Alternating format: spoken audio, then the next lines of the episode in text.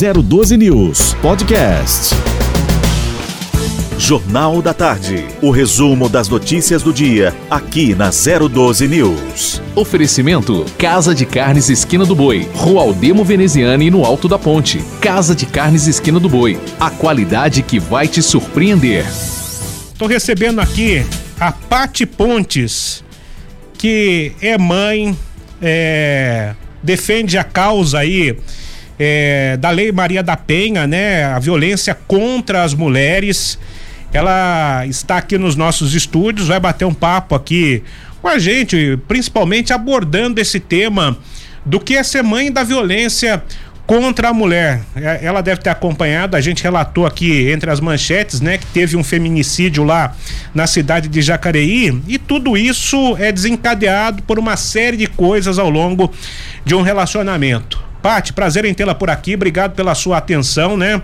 Estamos aí no final do ano, de repente você com outros compromissos nos dá, nos dá a oportunidade de te receber aqui. Boa tarde. Boa tarde, prazer é todo meu. Obrigada pelo convite. Eu que agradeço pela oportunidade de poder falar sempre sobre esse assunto, porque está hum. cada vez mais tá acontecendo cada vez mais todos os dias e infelizmente a nossa lei não coopera para que isso coloque um freio. É, a, a, apesar que a lei Maria da Penha ela veio para contribuir muito, a gente tem visto aí, né, é, a luta das mulheres para que a violência seja é, de certa forma em menor escala do que tem sido, né? A, a mulher ganhou muita voz com essa lei, mas ainda não é o suficiente, porque a gente viu um crescimento enorme da violência contra a mulher, principalmente na pandemia. É, eu vou ser bem sincera. Eu, como uma mulher que foi agredida, eu acho muito bonito a Lei Maria da Penha no uhum. papel. Mas, infelizmente, o ato em si, não, eu não vejo ainda resultado. É por isso exatamente que está acontecendo tanto. É, eu acho que quando você chega numa delegacia, numa delegacia da mulher, e você já é abordada por um homem, aí eu já vejo um erro. Onde eu fui questionada: você tem certeza?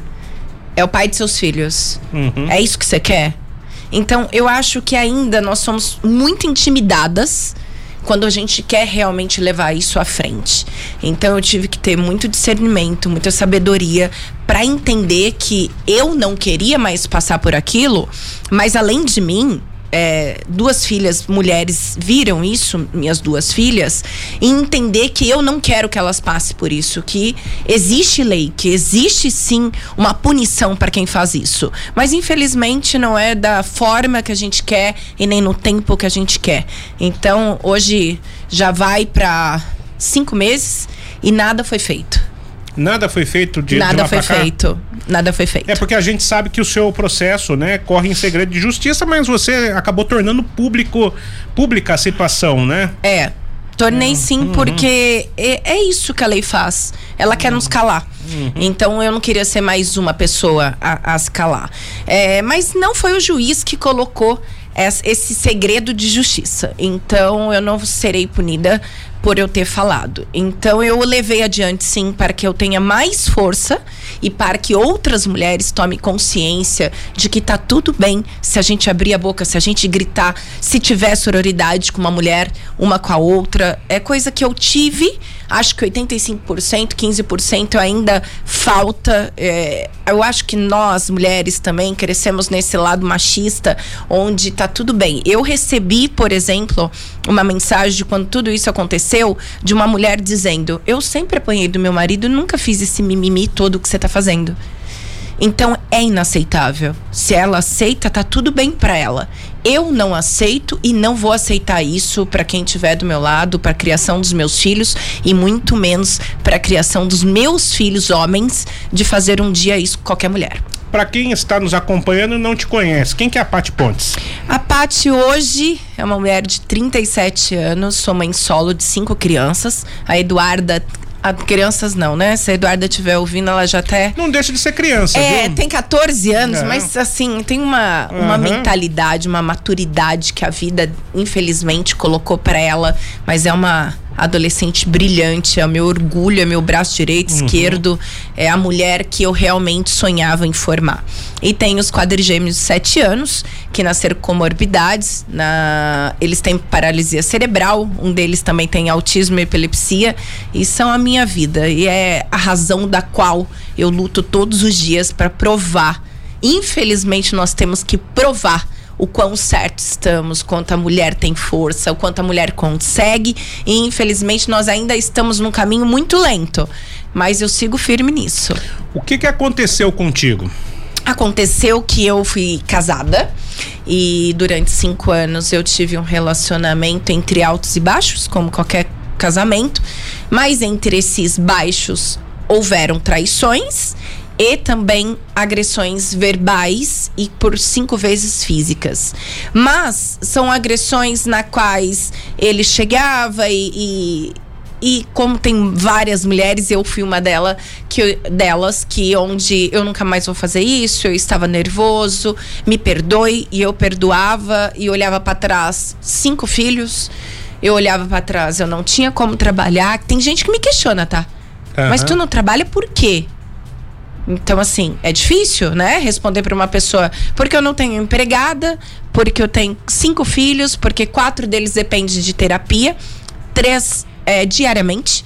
Eu faço três terapias diariamente de manhã com eles. À tarde eles vão pro colégio, escola municipal.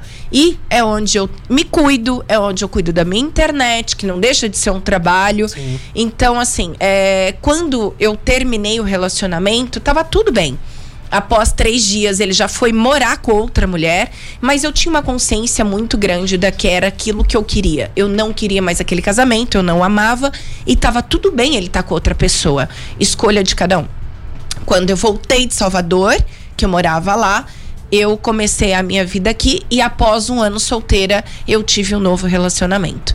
Quando ele soube, aí foi onde começaram, infelizmente, todas essas brigas. Eu tinha um carro onde ele tinha o dele, eu tinha o meu. Eu tinha um carro de sete lugares, onde eu poderia levar meus filhos para terapia, viajar, enfim, o cara, o carro era meu, então eu podia fazer o que eu quisesse. Mas ele impôs, porque no casamento nós casamos com total separação de bens, ele impôs que o carro só seria caso fosse benefício das crianças. Mas se eu quisesse ir no shopping sozinha com as minhas amigas, não poderia. Nunca houve nenhum acordo de, ah, final de semana vai ficar comigo. Não. Ele foi responsável financeiramente, acabou vendendo dele e queria o meu. Mas isso tudo porque eu estava namorando. E aí ele chegou num dia e falou: ou você termina teu namoro ou toma teu carro. Eu falei: acho que você não seria capaz, né? Porque uhum. o carro não é para mim. Carros são para os nossos filhos. Então, um tem epilepsia, né? Então, ele não avisa quando vai convulsionar. É, os restos também tem bronquite, então não uhum, avisa. Uhum. Criança não avisa quando vai adoecer. Exato. Então teve um dia onde ele tomou o carro realmente na justiça. Primeiro ele tomou por força maior. Eu precisei fazer uma viagem, ele invadiu minha casa e pegou o carro. O juiz determinou que ele devolvesse sobre pena de prisão, ele devolveu. Aí sim, ele fez pelo meio legal entrou como estava no nome dele, o juiz pediu para que eu devolvesse. Fiquei sem carro, mesmo com cinco crianças, uhum. pararam todas as terapias, onde, graças a Deus, eu ainda tinha o meu pai vivo, que ele pôde dar um carro mais simples, né? Porém, suficiente para que, se caso algum filho meu tivesse qualquer coisa, eu pudesse correr. E quando que você decidiu colocar é, um ponto final nisso, dessas violências? Nessa, é, foram, assim, quatro violências bem. É, acho que não existe fraca, mediana, não uhum. existe. Mas, porém, vamos classificar: fracas. É, foi quando eu descobri uma traição dele. Já morávamos em Salvador e nós descobrimos, eu descobri uma traição dele, mexendo no telefone dele enquanto ele dormia. Sei que é errado, sei que invadia a privacidade dele, mas a minha vida a partir dali começou realmente a mudar e necessita, é, necessitava de eu saber a real. Foi quando eu descobri que não somente com mulher ele me traía Agora, ô, ô, Patrícia, você falou que você foi atendida lá por homens na delegacia da, da mulher, até, até não sabia dessa situação, né? Uhum.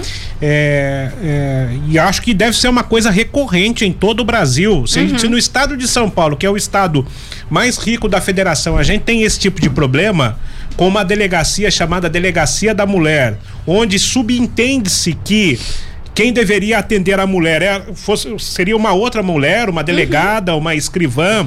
As pessoas que trabalha, trabalham ali deveriam ser mulheres, né? É, é, como é que foi essa abordagem lá na delegacia, essa experiência sua? E, e, e você está contando aqui, muitas outras mulheres devem passar, passar por, isso. por isso, né? É. é. vou te contar a experiência de antes de ontem, uhum. que eu necessitei novamente fazer um boletim de ocorrência, porque novamente o meu agressor mandou mensagem onde não pode, onde a protetiva impede ele de entrar em contato comigo, seja como for, e novamente na recepção foi um homem, o escrivão foi um homem.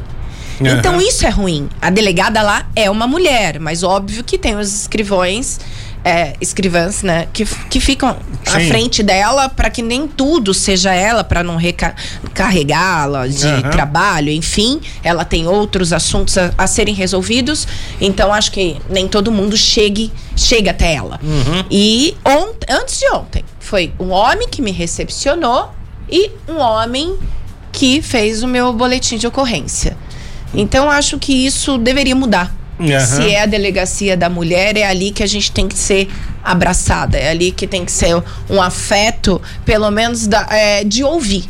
Nem uhum. todas as mulheres estão corretas. Claro, existe também a violência da mulher contra o homem e vice-versa. Sim. Mas cabe ali, pelo menos, a gente ser recepcionada por outra mulher. E qual foi a abordagem deles em relação a esse caso específico de ontem? ontem? É, eu fui bem atendida. Uhum. Eu fui bem atendida. É, o escrivão perguntou por que, que eu não poderia fazer via online. Uhum. E eu falei que eu já estava ali, que eu gostaria de fazer ali mesmo, já saí com o papel assinado. Mas fui bem atendida. Porém, eu, Patrícia, preferia ser atendida com, por uma mulher. Agora, como é que é o relacionamento pra gente entender, né? Quando ele precisa ter contato com as crianças. Como é que você fica sabendo? Isso é feito por, é feito por meio de advogado? Como é que funciona isso? Meio de, 12 advogados. Uhum. Até essa agressão do dia 8 de agosto acontecer, existia uma protetiva, onde mesmo assim nós tínhamos um, um convívio é, aceitável. Uhum. Às vezes. A, a, Lei Maria da Penha, ela existe aqui, a Patrulha Maria da Penha existe na existe. Prefeitura de São José dos Campos. Uhum. É, você, você está inclusa nessa Patrulha Maria da Penha também? Agora sim. Agora sim. Agora sim. É, eu e, e, como é que e como é que eu nunca entrevistei uma, uma mulher que estivesse com medida protetiva da patrulha. Como é que funciona? Funciona que nós temos o WhatsApp deles. A todo momento eles têm o nosso endereço. A todo momento eles, eles fazem patrulhas mesmo. Uma ronda. Uma ronda. Uhum. São pessoas especializadas somente para isso. Eles sim. não estão na rua para patrulha de qualquer coisa que aconteça. Que não seja isso. Que não seja isso. Então uhum. eles têm o meu endereço, da número B, que também tem essa protetiva, da número C. Então eles têm essa ronda e eu tenho o WhatsApp direto deles. Qualquer coisa, se ele passar na minha rua, a patrulha vai lá. Você tem medo? Dele? É. Olha, não tinha até recentemente, mas eu acho que ele tá formando a, a, a mentira dele tanto ele quanto a atual numa coisa tão verdade na mente dele e dela que eu tenho medo hoje. Tenho medo do ser hum, humano que os dois são, vamos se dizer. Uhum. Se eles sabem da verdade, eles presenciaram e na cabeça deles formaram uma coisa entre trouxeram isso como verdade para eles, eu não desacredito nada desses dois, nada. Qual é o tipo de medo que você tem? Eu tenho medo deles contarem nos meus filhos quando tiverem que ir para lá. É, mais alguma outra coisa nesse sentido? Ah, se ele me pegar, com certeza ele vai terminar o serviço que ele fez. Que a, o intuito dele não era somente quebrar meu maxilar. O intuito dele era acabar comigo. Só que a minha filha mais velha presenciou, ela estava com a minha filha Maia, que é a, a nível 5, eu digo sempre o nível porque eu tenho uma filha que anda. Então uhum. é mais fácil eu falar: entra, Rafaela, não assista isso. Nível 5 não, é cadeirante. Então, ela precisa de muito apoio. Ela não tem nem controle cervical. Então, por isso que eu deixo bem claro. Por quê? A Eduarda teve que ter a sabedoria de segurar a maia né? Segurar a, tanto a parte cervical quanto embaixo. É uma criança pesada, é uma criança hoje de 27 quilos. Pesado. É. Estava com o celular dela, onde o celular que, caiu e quebrou a tela. E entrar na frente do agressor para que ele parasse de me chutar, mesmo desmaiada no chão, onde teve chutes na nuca. Então, eu acho que se hoje ele me encontrar, com certeza. É, ele sabe que a verdade vai vir à tona. Então, eu acredito que entre ele pagar por algo que ele não terminou e pagar por algo que já está feito, eu acho que eu teria muito medo de encontrá-lo sim. A gente vai voltar a conversar aqui com a Paty Pontes, tá é, é, bacana a conversa, né? Feminicídio é uma história triste que ela tem e que relata aqui. E a gente vai falar do papel de mãe daqui a pouco, porque ela cuida de cinco filhos. E se para você cuidar de um já tem, é, é, já dá muito trabalho, sei, não, não sei se nem se a, a palavra é trabalho, né? Porque a, a mãe ela tá ali para defender realmente a cria, né? E para e para dar, dar a vida dela pelo filho. E a gente vai falar com, com ela aqui sobre o papel de mãe. Como, como é que ela tem é, feito para é, se debruçar em relação da vida dela para os filhos, porque é isso que realmente acontece. É, deixa eu é, perguntar para você, né? Vou, voltando aqui com a Paty Pontes, que é influencer, ela é mãe de cinco, sendo quatro com é, deficiência, né? Ô, ô, Patrícia, como é que é, é, é ser mãe? No seu caso específico, você teve quatro filhos de de uma vez só, né? Uhum. Tão, estão com sete anos agora. Sete anos. E eles levam, é, você procura dar a eles uma vida normal, mas tem toda uma rotina que tem que ser cumprida diariamente até para que a criança, né? Agora eles já vão entrar e já estão na segunda infância, né? Para que eles desenvolvam ali o máximo que puderem de conhecimento, de autonomia. Como é Exato. que funciona isso? Exato. Eu acho que eu sempre procurei desde quando eu soube da comorbidade, sempre uhum. soube. Eu soube do laudo deles mesmo quando a gente fechou, dois anos e meio eles já tinham. Então não foi desde quando eles nasceram. Sim. Desde quando eles nasceram, eu via eu enxergava algo, mas fisioterapeutas falavam que era devido à gestação ser Sim. múltiplas, outras pela prematuridade. Enfim, quando fechou o laudo, eu sempre entendi que eu daria inclusão a eles. Uhum. É, inclusão essa que ainda é muito deficiente no nosso Não, país. Muito. Então eu dou essa inclusão. Eu dou essa autonomia para eles, tanto dentro da minha casa quanto na rua. Então, se você falar para mim o que, que você não faz com seus filhos, que você como pai faz? Nada. Eu uhum. faço tudo com meus filhos. Eu já coloquei meus filhos no carro e viajei 12 horas para Belo Horizonte. Uhum. Então, eu levo eles na cachoeira, eu levo eles na praia, eu levo no shopping, eu levo no parquinho, eu levo no cinema. Eu vou fazer compra, eu levo os quatro. Então, eu dou essa inclusão a eles, de eles entenderem que eu acho que todo ser humano tem é, problema todo ser humano tem uma deficiência. Uhum. Seja ela motora, como dos meus filhos, ou seja ela em caráter, seja ela. É, enfim. Ah, como, como pessoa ruim. Eu acho que existe vários tipos de comorbidades que nós vivemos no dia a dia que as pessoas só enxergam aquilo que quer. Então, as pessoas olham pro meu filho e falam: "Ah, ele não anda", mas ele tem um coração imenso, ele tem uhum. uma atitude que outras crianças que andam e falam que não tem. Por exemplo, um dos meus filhos terminou de ler a Bíblia. Uhum. Ele sabe ler, ele aprendeu a ler e quando eu disse para ele, tá, e qual livro você quer agora que a mamãe vai te dar? Ele falou: "Não, eu vou reler a Bíblia, uhum. porque eu quero levar isso para todo mundo, as histórias. Então eu vejo que os meus filhos, eles têm, graças a Deus, um caráter, uma personalidade própria. Eles uhum. têm uma, um berço que, graças a Deus, sou eu que dou. Então é isso que me conforta.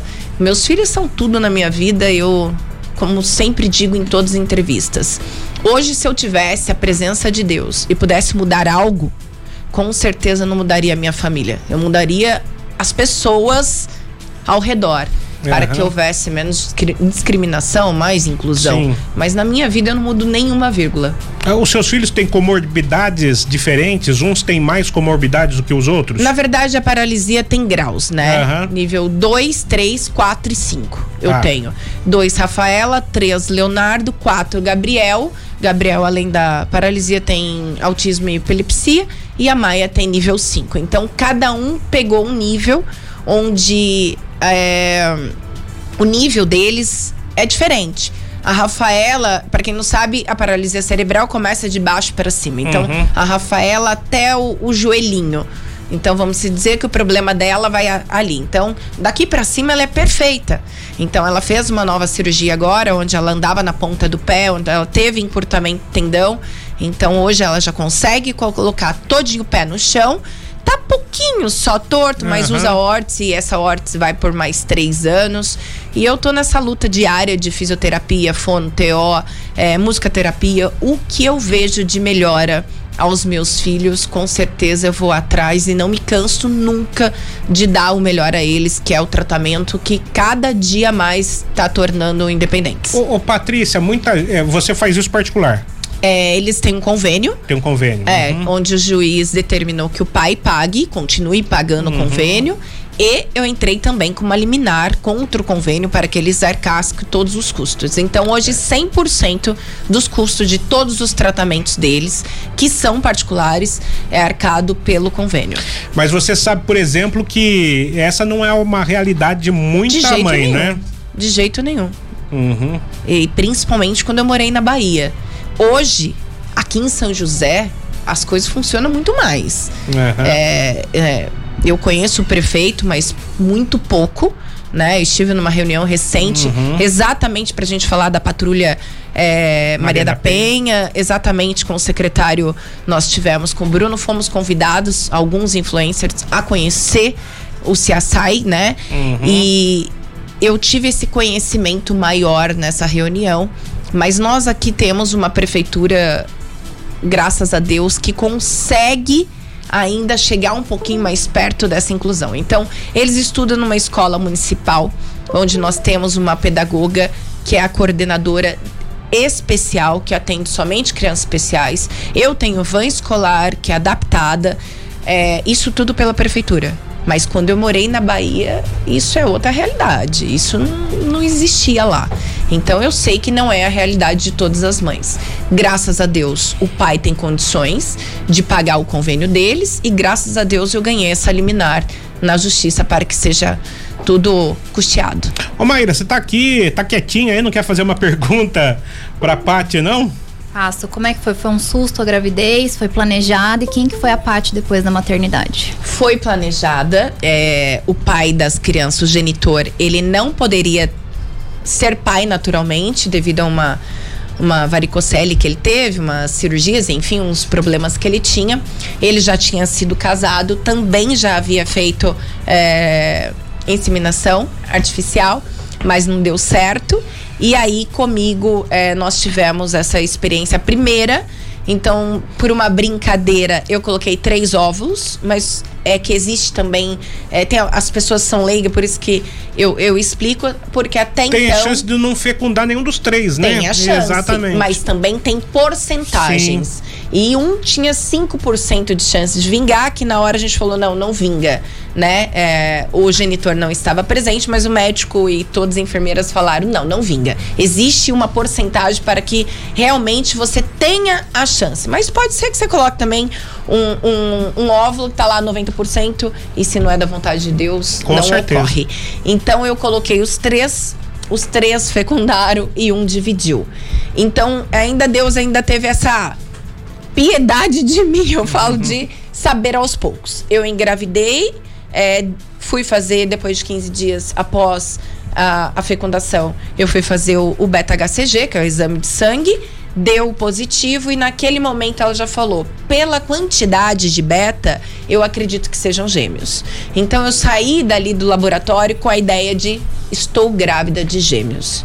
Quando acho que eu tinha 25 dias de gestação, que daí você consegue contar direitinho, porque você sabe o dia que fecundou, né? Uhum. 25 dias eu ia fazer uma viagem longa, mais ou menos 14 horas de carro, e eu precisei fazer um ultrassom e o médico falava: "Não vou fazer, porque não dá para ver, ainda é muito novo". E deu para ver e felizmente deu para ver também os trigêmeos.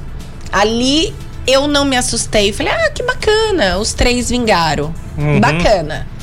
O genitor já tomou um susto, um susto. Já, já tomou um susto. E ali eu fui levando a minha gestação, fomos para o sul de carro. E quando eu estava numa cidade que não tem nem muita estrutura, que nós estávamos em Pelotas, na noite de Natal, eu queria ir embora.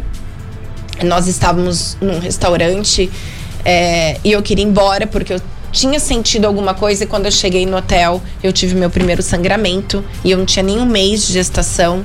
Então ali eu já entrei em repouso absoluto e ali começaram é, diversas internações onde eu achava que eu ia perder meus bebês e até então eram trigêmeos. Somente com quatro meses de gestação eu estava internada, 12 dias internada, novo sangramento. E eu estava internada e o médico falou: saindo daqui dessa internação, tu já vai começar a fazer o morfológico, porque não vai ser um morfológico somente. A gente, por ser três, nós vamos precisar de mais para ver pezinho, mãozinha, se tá tudo certo, se tá tudo formado. E nesse morfológico, saindo do hospital para essa clínica, foi onde eu tomei um susto, porque a médica, ao invés de falar você tem certeza que são tri porque eu vi mais um? Ela falou: Você tem certeza que são tri? Então ali eu acho que minha pressão caiu porque na minha cabeça eu tinha perdido algum no hospital e um não tinha sobrevivido. E, e óbvio, na hora que você tá grávida, você já cria um amor. Então eu já tinha amor pelos meus três Sim, filhos dentro da barriga. Certeza. E naquele quatro meses de gestação foi descoberta mais uma criança, que eram quadrigêmeos. E a gente brincava que eu já não queria mais fazer ultrassom, que eu tinha medo de vir mais um. Tanto que no, no meu parto o médico falou: olha direitinho para ver se não tem mais nada aí dentro. Mas foi uma gestação muito difícil, onde eu já não sabia mais onde era noite, onde era dia. Eu ficava no quarto deitada, eu tinha que fazer xixi na comadre e eu já não podia mais levantar da cama. Sim. Então complicado. foi bem difícil, foi bem complicado. E eu morava longe da minha família. Na época eu morava em Bauru, minha família aqui em São José dos Campos, então eu não poderia ter meus pais perto. E a profissão do genitor não permitia também que ele ficasse comigo sempre. Você tem certeza de que são só três? é isso? Você não sabia que vinha mais um, né? Não. Na bênção de Deus, você não sabia Deus que tinha sabe mais. Que faz. É. é. Graças a Deus eu tenho uhum. os meus cinco. E é, é a coisa mais linda desse mundo. São crianças abençoadas, crianças educadas, extremamente amorosas. Como é que você faz? Você fala de inclusão, né? A gente tem visto aí que as cidades estão muito aquém de dar inclusão em todos os sentidos para as pessoas, né? Todos os sentidos. Inclu inclusão, você vai passar numa calçada, por exemplo, o poste não te permite passar com a cadeira de rodas ali, Exato. né? Isso é só um dos exemplos e dos muitos outros exemplos que a gente tem. É, é, como é que as cidades podem vencer isso? É, falta de, de, de planejamento é, na, na, na, construção, na concepção de vias, ruas, é, parques, né? Como é que que você, eh, eh, como uma pessoa que lida de perto com isso, faria para mudar? Para que as pessoas que têm deficiência pudessem ser inclusas?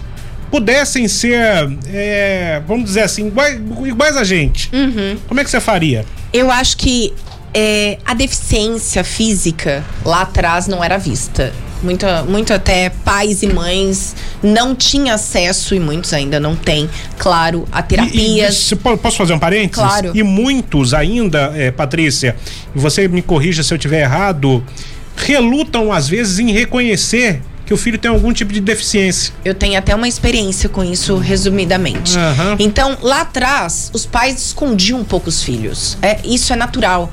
Lá na época dos, dos meus pais, uhum. e eles me contaram, eu perdi meu pai com 89 anos, e o ano passado, então ele falava: os, os pais tinham vergonha, os pais escondiam seus filhos deficientes. Então, cidades foram criadas para não deficientes.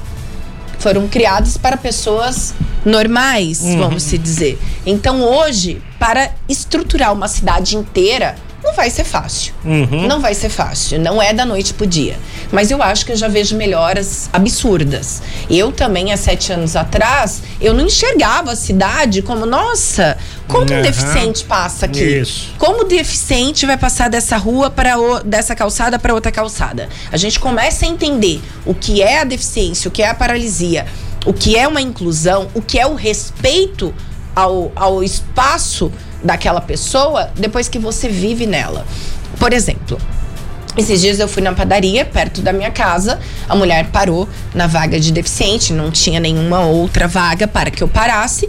E eu desci do carro, parei atrás dela, desci. O, o, o motorista tinha ido dentro da padaria. Eu desci, não tinha placa de identificação. Falei, tudo bem? Dela, tudo bem. Eu falei, você tá com algum cadeirante, algum deficiente? Ela falou, não. Falei, então você poderia deixar eu parar nessa vaga? Ela falou, não.